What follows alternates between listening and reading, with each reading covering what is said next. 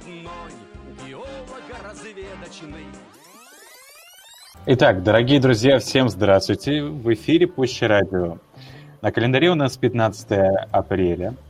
А, также это наш уже девятый прямой эфир. Сегодня в гостях у нас заведующий кафедрой экономики Генерального-сырьевого комплекса, доктор экономических наук, профессор Попов Сергей Михайлович. Добрый день. Также со мной этот прямой эфир ведет моя прекрасная соведущая Давыдова Анна. Анна, здравствуйте. Здравствуйте, Михаил. Здравствуйте, Сергей Михайлович. Здравствуйте, наши дорогие радиослушатели. А, прежде всего, Сергей Михайлович, как проходит э, ваша вот эта вот цифровая жизнь? Как проходит самоизоляция? Изменилась ли ваша обыденная жизнь? Э, добавилось ли больше каких-то необычных цифровых нововведений? Допустим, вот этот наш прекрасный сайт Student.gri, занял ли он у вас большую часть времени? Спасибо вопрос. Надо сказать, что особых изменений в нашу жизнь это время не внесло, поскольку вся цифровая среда, о которой вы говорите, нами была использована уже прохождение, при прохождении аккредитации, при создании учебных планов, программ, э, взаимоотношений с контролирующими органами со стороны государства, университета. Поэтому мы оказались во всеоружии к тому, что происходит сейчас, и видите, готовы работать и э, на радио. До этого несколько дней назад мы проводили дистанционные защиты через Zoom дипломов о высшем образовании. Поэтому опыт имеем, работаем. Не, на нас не, не может повлиять отрицательно ничто, что происходит в этом окружающем мире. Цели будут достигнуты, программа будет выполнена. Как вы сами отнеслись к вот такому переходу? Положительно или возникли какие-то небольшие трудности с привыканием вот к этой системе? Надо сказать, что мы закаленные, мы давно работаем в цифровом пространстве с компьютерами, с интернетами, со всеми дополнительными программами. Только лишь приходится несколько осваивать некоторые особенности, а так мы, в общем-то, готовы, привычны к этой среде, к этой режиму. А на ваш взгляд, э, как э, проявляется активность студентов? Они больше активничают на обычных, привычных э, уроках или же вот в цифровой среде от них больше показатель активности? Надо сказать, что студенты были, многие были не готовы к переменам, поскольку не у всех есть средства мобильной связи, компьютеры, ноутбуки и так далее. И вот э, много студентов, которые учатся на заочной, Средней Азии, из э, арабских стран, из Африки и так далее, с ними тоже трудно поддерживать дистанционные процессы обучения, то есть все-таки традиционный э, лекционный, аудиторный фонд, он более продуктивен. продуктивен. Ну, использует цифровые как бы, информационные системы. Это было всегда полезно. Мы делаем все, что можем в наших силах для того, чтобы это дополняло тот эффект от образования, который мы, в сфере которой мы работаем. Понял. А давайте тогда все-таки перейдем к нашей основной теме эфира. Это экологическая э, экономика, да? Да, есть такое направление в экономике, которое связано а с... Сегодня, кстати, очень удачно совпало. Сегодня день экологических знаний. Вы как-то специально подбирали эту тему для эфира или вот такое стечение обстоятельств? Знаете, мы всегда готовы работать по любому направлению, а вот стечение обстоятельств, видимо, связано с мудрой политикой нашего руководства, нашего университета. Угу. Они видят и широко, широко увязывают все, что происходит ну, с тем, тем календарным графиком событий, которые есть в нашей стране и в мире. Да. Ну что ж, вот поскольку у нас сегодня такой международный праздник, и поэтому экономику мы будем обсуждать тоже с точки зрения экологических знаний. А прежде всего, что входит в понятие экологическая экономика?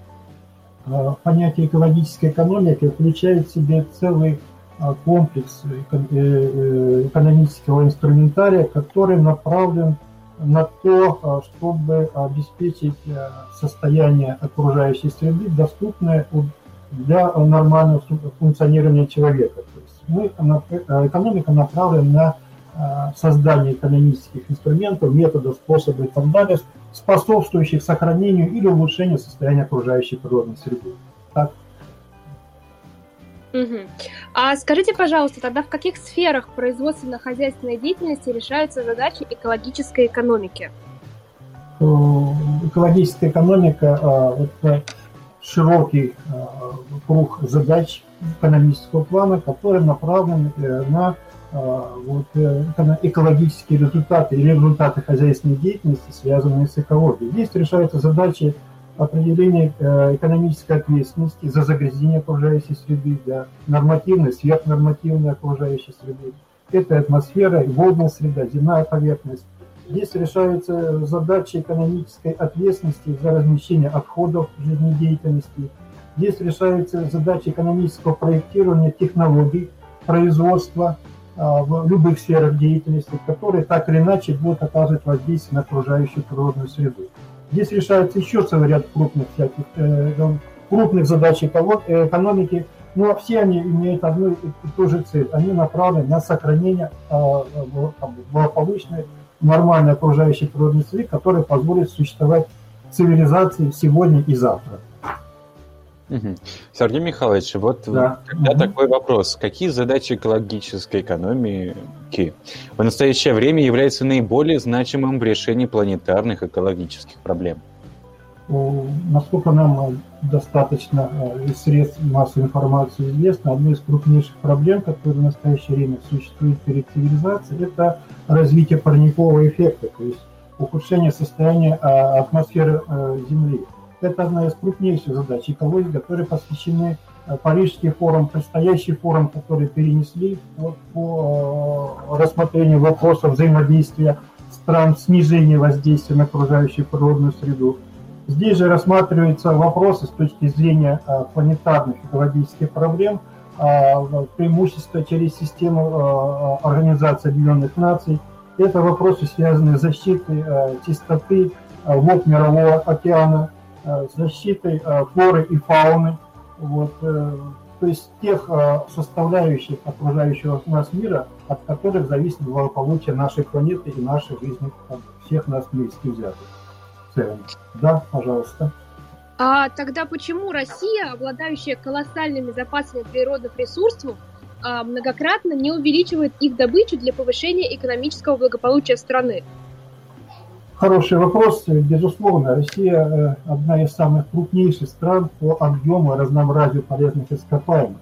А, но дело в том, что в Россия вошла а, в систему международных отношений, международного рынка, и она поставляет ресурсы э, тем странам, тем потребителям, которые а, составляют единое поле потребителей. И в условиях э, существования рынка любое превышение э, объема количества ресурсов приводит к тому, что цены начнут снижаться. Если же будет недостаточное количество ресурсов, то цены будут повышаться. Мы это сейчас наблюдаем на примере нефтяных цен, которые регулируют страны ОПЕК. Вот отсюда, отсюда вывод тогда, что если Россия будет поставлять значительно большее количество ресурсов, которые у нее есть, то цены на эти ресурсы будут снижаться, и в конце концов это не соответствует интересам нашей страны. Поэтому существуют подходы, методики, определяющие оптимальное соотношение добычи и реализации природных ресурсов, э, которые позволят получить наибольший доход прибыли для нашей страны и э, позволят обеспечить ее устойчивое благополучие и поступательное развитие на последующие периоды. Пожалуйста. Сергей Михайлович, тогда еще вот такой вопрос про экономическую выгоду. А вот на примере Германии и Польши. Там выгодно добывать бурый уголь. А вот в подмосковном буроугольном бассейне России это невыгодно. Чем это связано? Ну, здесь также вопросы, связанные с экономикой э, природопользования или с экологической экономикой и особенностями этого вида энергетического ресурса. Дело в том, что бурый уголь – это очень грязный энергетический ресурс, в котором половину составляет зола то есть не горючие, не, горе, не, горе, не, горе, не сгорающие составляющие э, э, добываемого ресурса. Отсюда следует следующая э, проблема, связанная с дороговизной его доставки э, вот, до потребителей. Э, дороговизной доставки до потребителей. Поэтому Германия и, и э, Польша в настоящее время, добывая бурый уголь непосредственно в близости от своих ТЭЦ, обеспечивает потребности энергоресурсов, дешевых энергоресурсов, потому что действительно очень дешевый. А Россия же закрыла подмосковный угольный бассейн, потому что в России, как единой стране, единой экономическом пространстве, существуют более дешевые, высококачественные, высокоэнергетические ресурсы, которые добываются в Кузбассе. Транспортные магистрали налажены, экономика стоит устойчива э, в России с точки зрения обмена э, производства и потребления энергетических ресурсов. И в настоящий период времени э, произошло уже третий, третий раз закрыли угольный бассейн, потому что сегодняшняя экономическая ситуация, предстоящий период времени, позволяет говорить о том, что поставки энергоресурсов из Кузбасса для нашей страны, для нашей экономики предприятий, они являются более предпочтительными. Поэтому там добывают уголь, поскольку покупать дорого, и которые рядом с ними. Вот. Ну, испытывают большие проблемы, особенно в Германии. Э, там буроугольные месторождения будут закрывать как раз по вопросам экологии. То есть набирает силу э, движение зеленых, требования, нормативы экологические, экономические будут возрастать. Этот вид ресурса так или иначе в недалеком будущем будет полностью как бы, запрещен и исключен из рациона наших предприятий. Пожалуйста. А, Сергей Михайлович, а скажите тогда, пожалуйста, что же такое экологический капитал? А, можно ли его оценивать экономически? Безусловно, в экономике существуют подходы и методики, а, позволяющие определить, насколько мы имеем а, запас прочности с точки зрения экологии. Или, другими словами, это так понимается экологический капитал. А, то есть можем мы дополнять э, окружающую среду дополнительными загрязнителями, можем ли мы использовать существующие пространственные, водные, другие ресурсы, и до каких пределов мы можем ими пользоваться, пока а, не наступит естественное природное ограничение или пределы возможностей природы. То есть есть запас привычек. С другой стороны, можно оценить э, с точки зрения экономики затраты, которые потребуются на снижение загрязнения окружающей природной среды, на те как раз вот на разницу там, объемов загрязнения, которые могли быть и которые есть сейчас до предела возможности э, окружающей природной среды.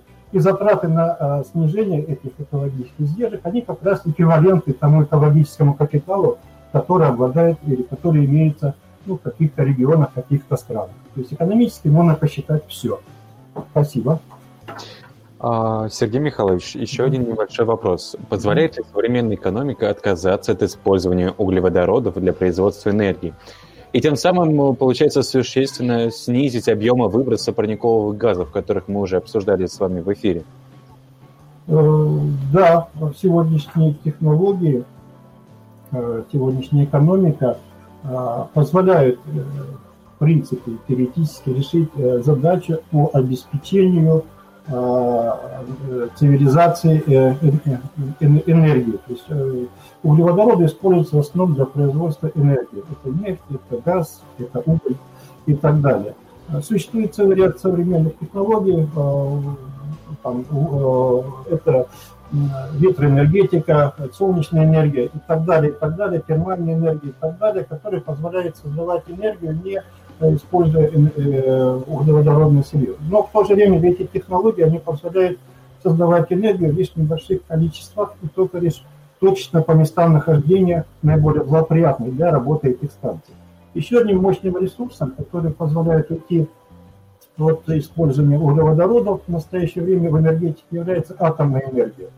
А, атомная энергия. Атомные станции не используют углеводороды, они не выделяет парниковые газы, которые создают э, угрозы приближения парникового эффекта.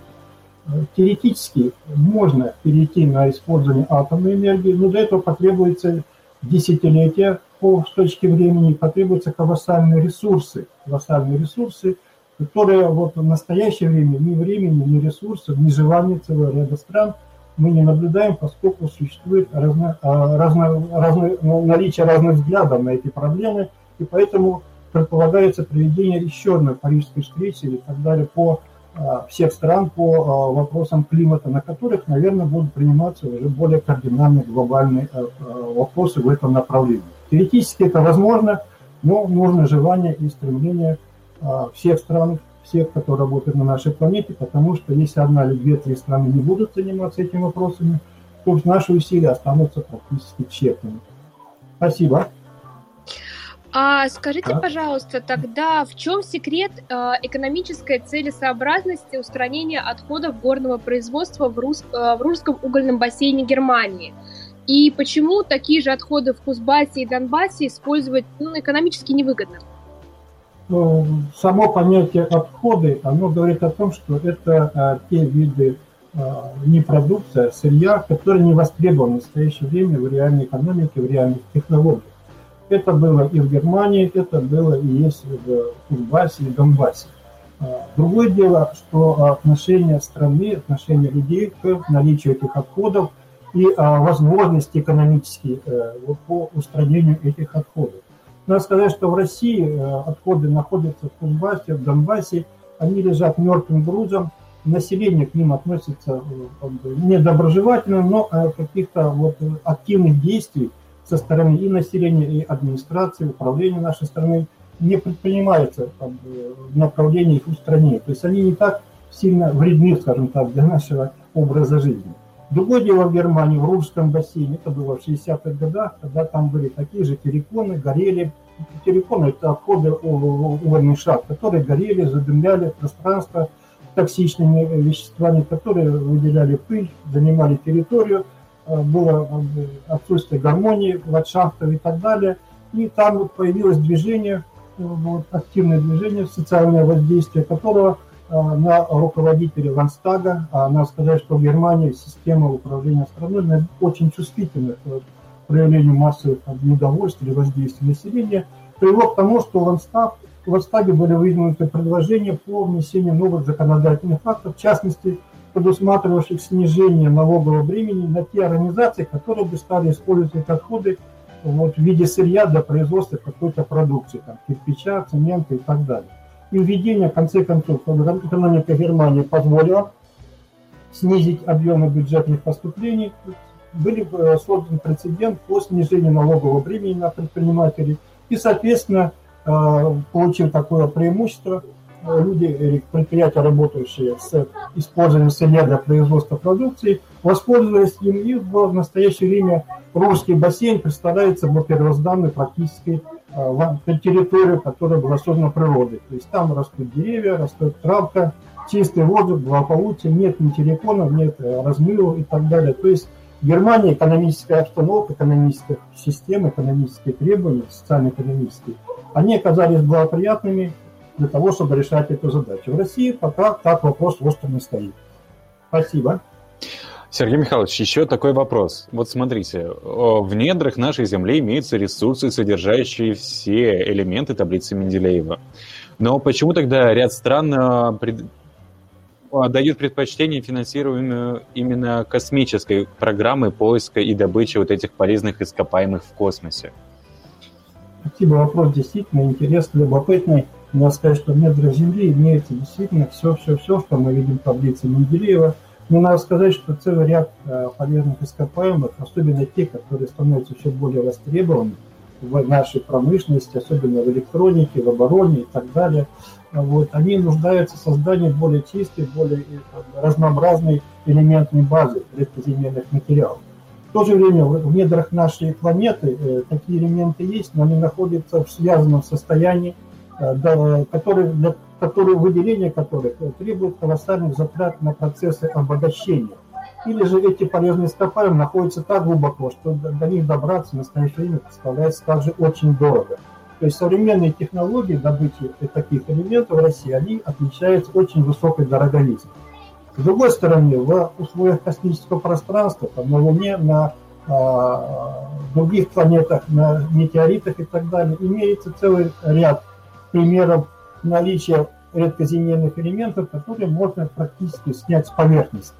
Но есть другие большие затраты, связанные с доставкой э, этих элементов на Землю. Поэтому разрабатываются в настоящее время технологии вот, с использованием космических аппаратов, которые в настоящее время, особенно в недалеком будущем, будут экономически более доступны для многих видов хозяйственной деятельности, в том числе до, э, для добычи полезных добычи поставки на землю, доставки на землю полезных этих ископаемых.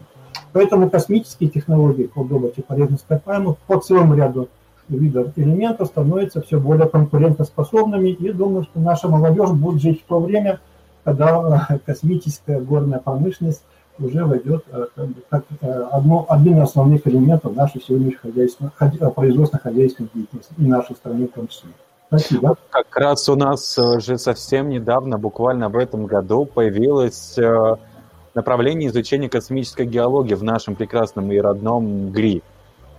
Да, это как раз одно из как бы, тех перспективных направлений, э, для которых нужно готовиться, потому что э, недостаточно только иметь космические корабли, дешевую доставку и так далее. Необходимо иметь технологии, адаптированные под космическое пространство, по георазведке, по созданию технологий добычи, может быть, там какой-то превентивный, простейший э, обогащение, погрузки, транспортными работами и так далее. И вот как раз в рамках этого будущего перспективного направления в том числе и есть э, вот, э, большие как бы, процессы, подвижки в развитии учебного процесса, развития научных знаний, которые выполняются в рамках Евразельского университета.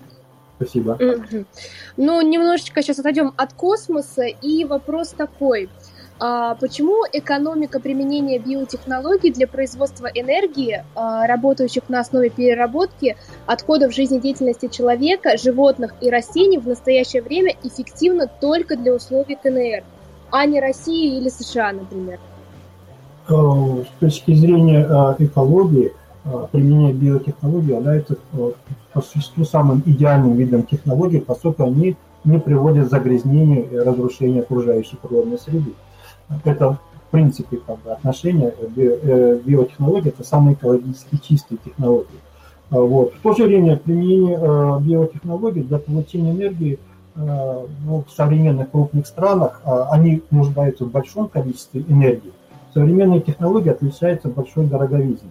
известные примеры и случаи, когда фермеры там, в Канаде, Соединенных Штатах, имея 100 голов, 100 голов крупного рогатого скота, а, получая от них отходы жизнедеятельности, это навоз, силос и так далее, э, продукты ну, как бы, жизнедеятельности, использовали для э, образно говоря, для перегноя, это называется так, мутантенки, полости, которые загружаются в ходе жизнедеятельности, повышается температура до 30-35 градусов, и в результате брожения выделяется газ метан. То есть бактерии перерабатывают эту среду, выделяется газ метан, который в дальнейшем сжигается, используется для выработки электроэнергии и так далее.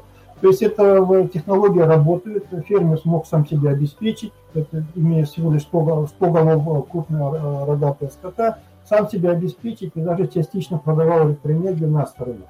Но создать установки рентабельные для более крупного производства представляется пока еще преждевременным, нет более эффективных технологий. С другой стороны, Китай страна бедная, и которая обладает э, значительной территорией, которая э, находится в южной зоне, то есть это Южный Китай – а вот, давно, давно применяют эти технологии. Там то же самое, бедные фермерские хозяйства, используя отходы жизнедеятельности, сбрасывают их в ямы, закрывают крышкой и получают оттуда небольшой как бы, поток а, метана, метана в результате переработки отходов жизнедеятельности. Этого отхода, этого метана достаточно для того, чтобы иметь небольшой свет, сжигают, как бы, как вот у нас зажигаем газовые плитки и так далее. Имеем свет, горение, вот, используем маленькие хозяйства для отопления – незначительное количество. И как бы, поэтому, э, обладая таким э, возможностью, Китай использует дешевые э, технологии, дешевые и доступные технологии в бедных слоях как бы, ну, сельского хозяйства. Для их экономики это технологии приемлемые, они давно это, широко это используют, потому что еще далеко не все и далеко не многие как бы, вот, провинции Китая готовы или как бы, могут перейти к современному индустриальному уровню производства. Отсюда такой дисбаланс как бы, отношений в использовании технологий в настоящее время для производства энергии. Спасибо. Сергей Михайлович, давайте еще тогда небольшой вопрос вот по текущей экономической ситуации в мире. Как мы знаем, в связи с пандемией сложился у нас экономический кризис, но в связи с некоторыми а моментами внешнеполитических отношений у нас сложился и э, нефтяной кризис. Какие последствия для экономики страны и для экономики всего мира ждут вот после этого нефтяного экологического кризиса? Ну, ну, здесь можно сказать, что пандемия, наверное, она более значима с точки зрения э, влияния на нормальную среду обитания человека. Это тоже у нас один из видов, скажем так, экологических загрязнителей, потому что можно так воспринимать, но приносит ущерб среде обитания, соответственно, экономической деятельности цивилизации России и всех остальных стран. Падение же производства приведет к тому, что доходы населения упадут, доходы предприятий, государства упадут, и будут возникать все более острые проблемы, связанные с ну, более значимыми а, для всех нас а, ну, как бы, вопросами жизнедеятельности. В частности, э, будет недостаточно или не будет, не будет достаточно средств для создания бюджетных мест, которые учатся у нас, э, на которые претендуют наши студенты, здравоохранение, там, э, социальное обеспечение и так далее – вот, это как бы как э, самое ближайшее. Э, с точки зрения падения цен на нефть, э, это периодически происходит. Здесь существует противоборство крупных игроков, поставщиков нефти на мировой рынок. Мировой рынок просто сейчас это наложилось на пандемию, и кажется, что это взаимосвязано. На самом деле нет, нефтяные производители, они всегда борются за свои интересы, это есть рыночная, это открытая борьба – Существуют страны ОПЕК, которые мы знаем, которые вырабатывают или вырабатывали согласованную политику по выбросу на э, нефтяные рынки э, такого количества нефти, которое позволит поддерживать высокие, достаточно высокий приемлемый для всех уровень цен. Вот. Само э, вот, экономический спад, связанный нефтяных компаний, связан тем, что не было договоренности или были нарушены договоренности в начале года между Россией, арабскими странами и другими странами ОПЕК, и это привело к тому, что мы видим сейчас цены на нефть упали до практически э, своего минимума. То, что происходит сейчас, и то, что достигнуто соглашение между всеми э, странами, производителями нефти, в том числе даже Соединенные Штаты подключились, то есть это значимость этой сферы деятельности, она важна и для самого крупного экономического гиганта нашей планеты, говорит о том, что э, путь выхода из кризиса, связанного с падением цен на нефть, он найден за счет нахождения взаимопонимания, согласованности, умери, нахождения умеренных как бы, позиций, амбиций и так далее игрокам на этом рынке. Это неминуемо приведет к тому, что цены на нефть поднимутся до э, уровня приемлемого, достаточного для того, чтобы выполнялись планы России, в том числе по наполнению бюджета страны. Мы знаем, что Э, бюджет страны э, рассчитан исходя из цены э, на нефть 40 долларов. 40 долларов. И в целом экономика страны с точки зрения происходящего спада на нефтяном рынке, она, конечно, имеет издержки недополучения как бы, денег в бюджет, но за счет того, что эти цены в недалеком будущем должны быть подрасти и выйти на заданные параметры, в целом экономика страны именно от нефтяного падения цен – она как бы, не потерпит такого катастрофического как бы, ну, ущерба, катастрофического ущерба. С точки зрения пандемии, говорит э, позитивно в сторону того, что страна сможет ее пройти э, с минимальными экономическими издержками, говорит опыт Китая, который уже два месяца при достаточно грамотном подходе борьбы с этим э, явлением нашел как бы, пути, способы выхода из этой беды и э, экономический ущерб, вот, он, конечно, будет вот снижение производства и деятельности внутри страны, но он не приведет к катастрофическим последствиям для страны и для Китая, и для Соединенных Штатов, и, конечно же, для России. Конечно, это неприятный период, тяжелый период времени, но мы из него выйдем и уверен в достоинстве. Спасибо. Сергей Михайлович, еще тогда небольшой вопрос. Как мы, наверное, все понимаем, э, э, курс рубля отчасти или напрямую даже зависит от э, цены на нефть. Как э, наше правительство может э, повысить курс рубля? Или это очень сложный процесс, который невозможно вот так предописать и который получается каким-то опытным путем? Ну, в России сложилась прямая зависимость курса рубля и уровнем цен э, на мировых рынках на э, углеводороды, на нефть, естественно. Дело в том, что э, значительная доля российского бюджета, более 60%, наполняется за счет производства, реализации ресурсов. То есть мы сырьевая страна. Сырьевая страна. И этот вид деятельности для нас, для, России является очень эффективным, экономически выгодным. Потому что он наиболее рентабельный. То есть рентабельность добычи полезных ископаемых, она намного выше рентабельности производства машин, оборудования и так далее, и так далее. Другие страны также перешли бы на добычу полезных ископаемых и их реализацию с точки зрения экономики. Но у них нет таких ресурсов, которые обладает Россия. Поэтому так сложилось, объективно сложилось, не потому что мы хотим или как бы, а, это наша прихоть, то что Россия, имея таким колоссальным запасом полезных ископаемых, востребованных на, на, западном мире, она использует этот ресурс и создает свою экономику устойчивую и надежную. Да, она зависит от состояния рынка и падения э, цен на э, нефтепродукты. Но надо сказать, что э, уже, уже больше года, как Россия принимает участие, идет навстречу сегодняшним требованиям, веяниям взаимоотношений потребителей, производителей углеводородного ресурса. И есть такие как бы, понятия страны ОПЕК, страны ОПЕК плюс, где входит Россия, где предпринимаются усилия наших как бы, руководителей – Э, топливо-энергетической э, отрасли на поиск взаимопонимания и решения компромисса, нахождения компромисса с другими производителями, поставщиками. А они также заинтересованы найти этот компромисс, потому что провалы или взлеты, э, они не выгодны ни производителям, ни потребителям на этом рынке. То, что рынок будет колебаться выше и ниже какого-то уровня, это нормально, это как раз и есть особенности и замечательная особенность рыночного регулирования, уточнения, скажем так, того а, предпочтения, которые имеют одни и другие игроки. Поэтому э, курс рубля, э, вот, он не может не зависеть от уровня цен на нефть, потому что это основной наш вид деятельности. Основной наш вид деятельности. Вот. В то же время здесь нет какого-то пессимистических прогнозов или оценок, потому что стабильность, она все равно вернется, потому что жизнь так устроена, что она требует развития вперед, от меньшего к большему, от простого к сложному.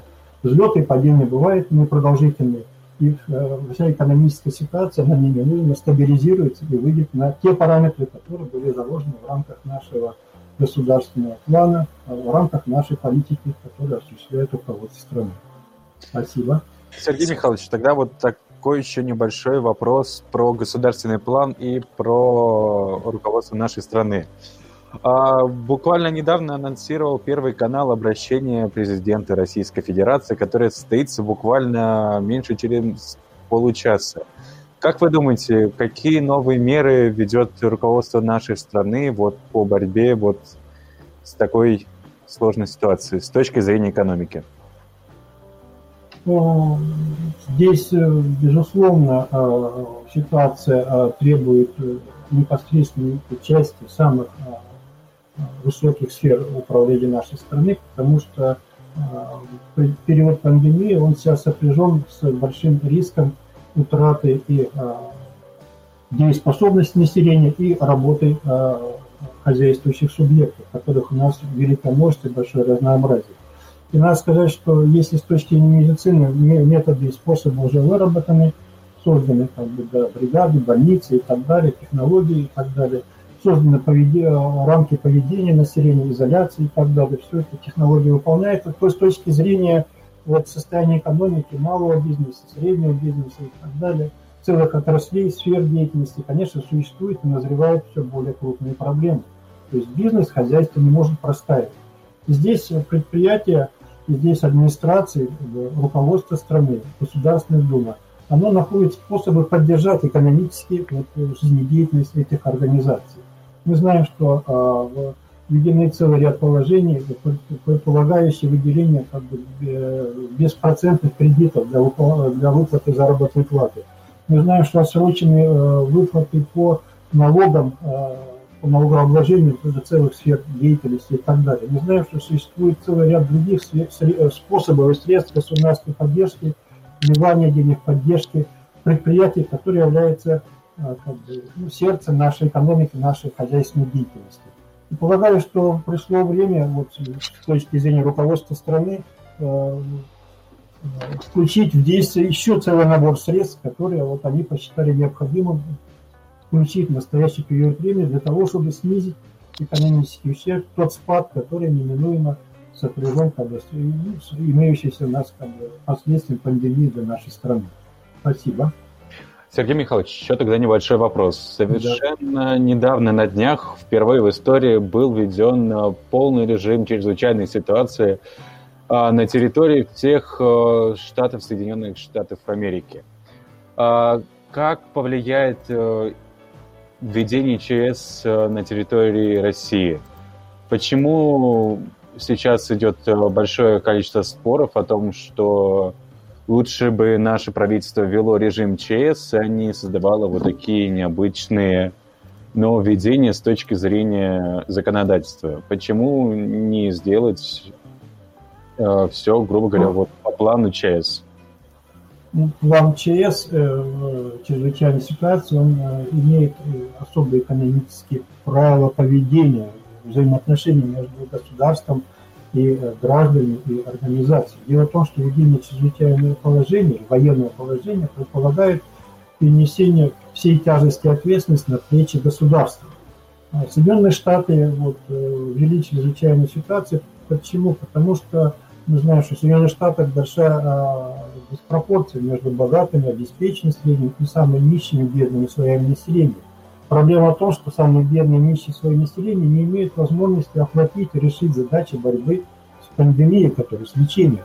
И это действительно большая проблема, большой минус в развитой экономической рыночной стране.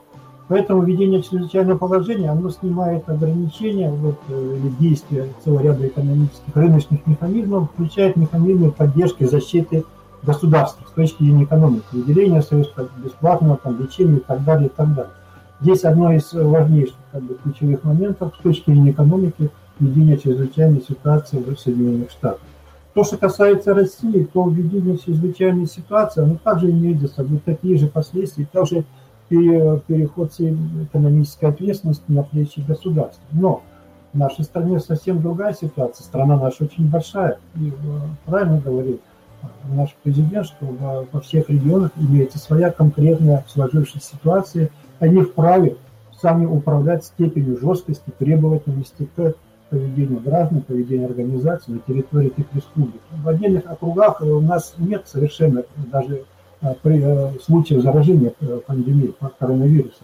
Там не требуется неведение. осталось. Совсем скоро, мне кажется, и там появится.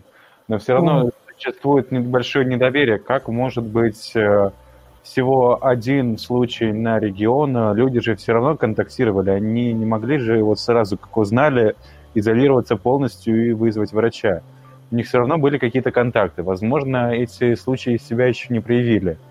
И, как вы правильно сказали, вот э, идет перекладывание на государство в точке зрения экономики, а сейчас э, государство переложило на других эту нож. Ну, то есть э, на банки, на предприятия и так далее. И на тех же самых индивидуальных предприятий, то есть предпринимателей. То есть они не, отс... не избавили их от этих налоговых выплат, они сказали, отдайте нам их потом.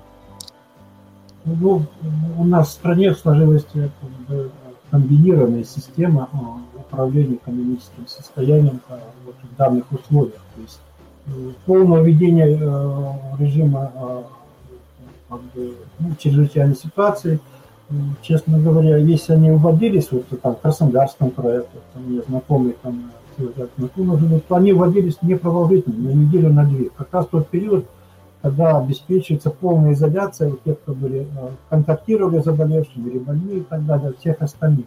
И после этого начинается выполняется план по смягчению этой жесткости, по позволяющих как раз активизировать экономическую деятельность, а не замыкать свою экономику и э, оставаться в режиме полного обеспечения со стороны государства. А вот. То, что касается в Москве, да, здесь, видимо, пока не будет пройден пик э, пандемии, или мы к нему не подойдем.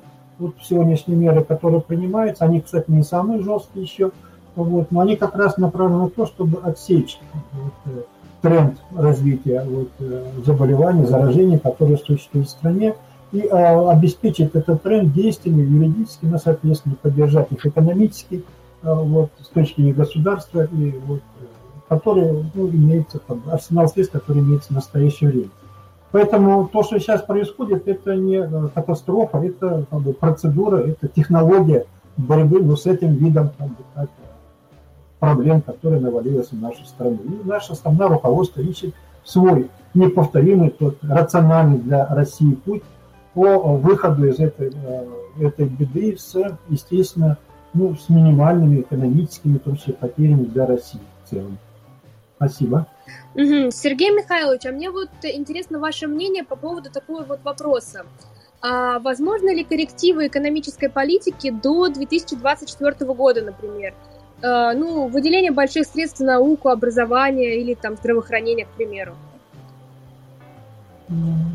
Точки зрения тех планов социально-экономического развития, которые существуют до 1935 года, они опубликованы, есть в интернете, вот, э, э, эти планы построены на а, оценке э, того, как происходит развитие нашей экономики в новых условиях. Мы знаем, что после 2014 года а, поменялись отношения, сложившиеся с западным миром, связанные ну, по разночтениям целого ряда а, вопросов отношения к жизни, и как следствие экономические как бы, санкции и так далее, и так далее. И вот Россия за короткий срок, буквально за 5-6 лет, перешла в новый режим по состоянию экономики, который позволяет стране самодостаточно существовать и набирать э, темп экономического роста, то есть увеличивать валовый внутренний продукт.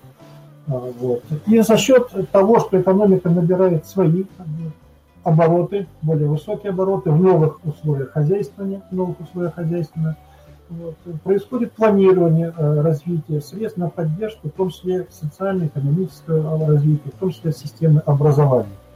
Мы знаем, что уже говорилось о том э, министром образования, науки и образования, о том, что с каждым годом количество бюджетных мест для э, будущих учащихся в высшей школе будет увеличиваться. Раз увеличиваться за счет того, что экономика страны позволяет, ее планы позволяют говорить о том, что государство все в большей степени сможет обеспечить а, систему образования, систему а, обучения, э, систему обучения в школах и здравоохранения и так далее. То есть поддержать социальные важные проблемы, э, процессы, которые происходят в рамках страны.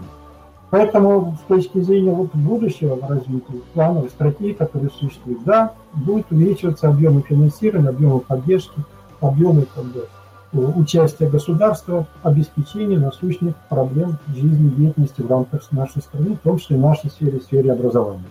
Спасибо. Спасибо большое вам, Сергей Михайлович, за такую прекрасную дискуссию. Вы, я думаю, ответили на многие наши вопросы, но если они у нас останутся, я думаю, мы позовем еще вас в эфир. С вами было очень приятно разговаривать. Спасибо вам за участие, за интерес, который вы проявляете, особенно к экономике, потому что экономика – это как раз та область, которая позволяет увязать а, такие аспекты, которые в реальной жизни невозможно увязать. То есть через экономику можно посчитать, найти компромисс и в технологиях, и в производстве, и в окружающей среде и так далее. То есть это наука, а, позволяющая нам строить взаимные планы, стратегии на будущее. Спасибо за внимание, за участие. Всегда рад вашим, готов вашим услугам оказать вам любое содействие в раскрытии и рассмотрении любых вопросов экономики. Сергей Михайлович, тогда, я думаю, можете порекомендовать нашим слушателям э, перед окончанием нашего эфира какие-то небольшие полезные советы вот э, с нефтяным и с э, экономическим кризисом. Что лучше делать? Что не стоит делать? Вот пару буквально советов, на ваш взгляд. Ну, вы так говорите, как бы, надо сказать, что а, с точки зрения экономики каких-то больших э, провалов, каких-то больших э, сбоев в развитии наших планов не должно происходить, потому что их как таковых нет. Потому что есть только сегодняшний период, там месяц, два, три, связанный с пандемией, который вынужден нас отказаться от активной формы деятельности вот, в стране. Но наши планы не меняются, и мы выйдем на те рубежи, которые мы планировали, которые собирались достигнуть. По большому счету ничего не меняется. Все наши как бы, целеустремленные, цели, цели как бы, задачи, они остаются прежними. Будем работать, добиваться поставленных как бы, перед нами задач. Спасибо вам большое. Спасибо большое за эфир, спасибо большое, что пришли. Повторю, что сегодняшним гостем нашего эфира стал заведующий кафедрой экономики минерально-сырьевого комплекса, доктор экономических наук, профессор Попов Сергей Михайлович. Спасибо вам большое. Всего а, хорошего. Также со мной эфир вела прекрасная Анна Давыдова. Спасибо большое. Спасибо всем.